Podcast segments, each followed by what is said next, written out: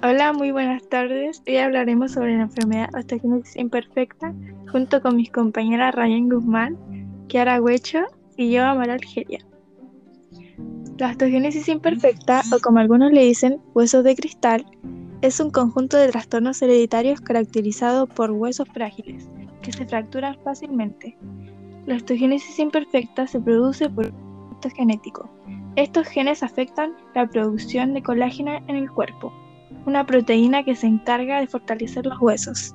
Si bien el tratamiento puede ayudar, pero esta enfermedad no tiene cura.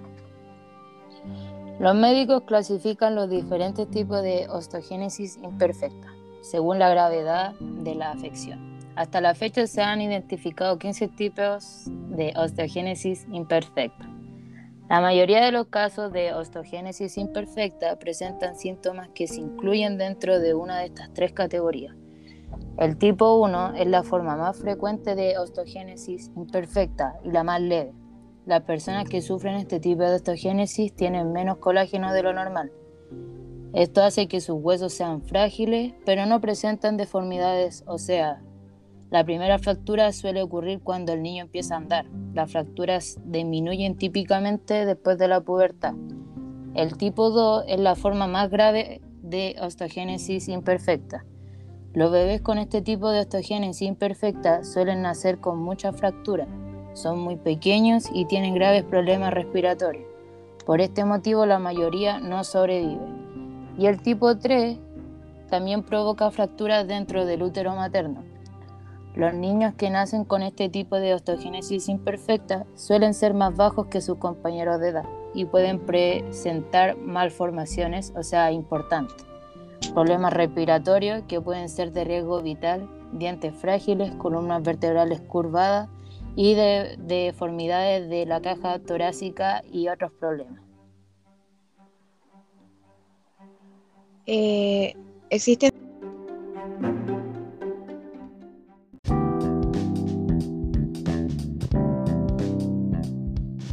ya eh, existen distintos tipos de tratamiento. Eh, el tratamiento en sí consiste en el uso de medicamentos para fortalecer los huesos, fisioterapia y, cirugía ortopédica. Hay distintos tipos de tratamientos, los cuales voy a nombrar ahora. Cuidado para las fracturas, las escayolas, las tabillas y los soportes para los huesos fracturados pueden ayudarlos a sanar de manera adecuada.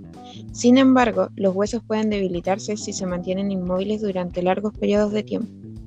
Por lo mismo, han intentado encontrar un equilibrio, entre sanar las fracturas y mantener la fuerza de los huesos. Eh, fisioterapia.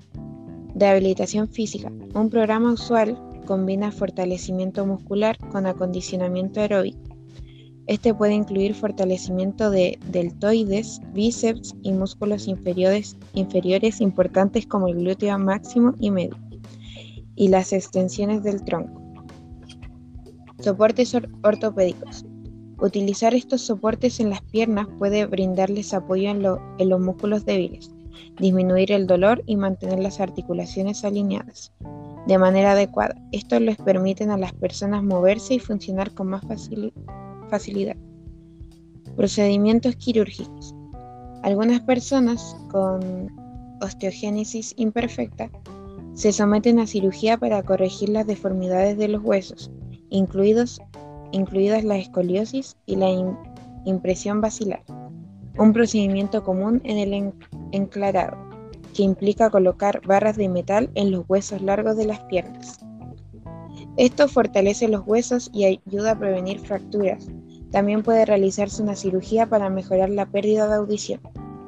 Medicamentos. Los biofosfonatos son medicamentos utilizados para tratar la osteoporosis. También son útiles para la eh, osteogénesis imperfecta, especialmente en los niños. Han demostrado reducir las compresiones vertebrales y algunas fracturas de huesos largos. Sin embargo, los ensayos controlados no muestran mejoras en las habilidades motoras o una disminución del dolor en los huesos. Eh, los tratamientos para las enfermedades relacionadas también ayudan a las personas con osteogénesis imperfecta, aunque no sean específicamente para ellas. Las personas con osteogénesis imperfecta podrían beneficiarse de ellos para abordar las enfermedades vinculadas. Audífonos para la pérdida de audición, coronas y dispositivos eh, dentales similares para los dientes quebradizos. Administración para personas con problemas pulmonares. Muchas gracias por escucharnos. Hoy fue un nuevo capítulo de Osteogénesis Imperfecta, una enfermedad que no tiene cura.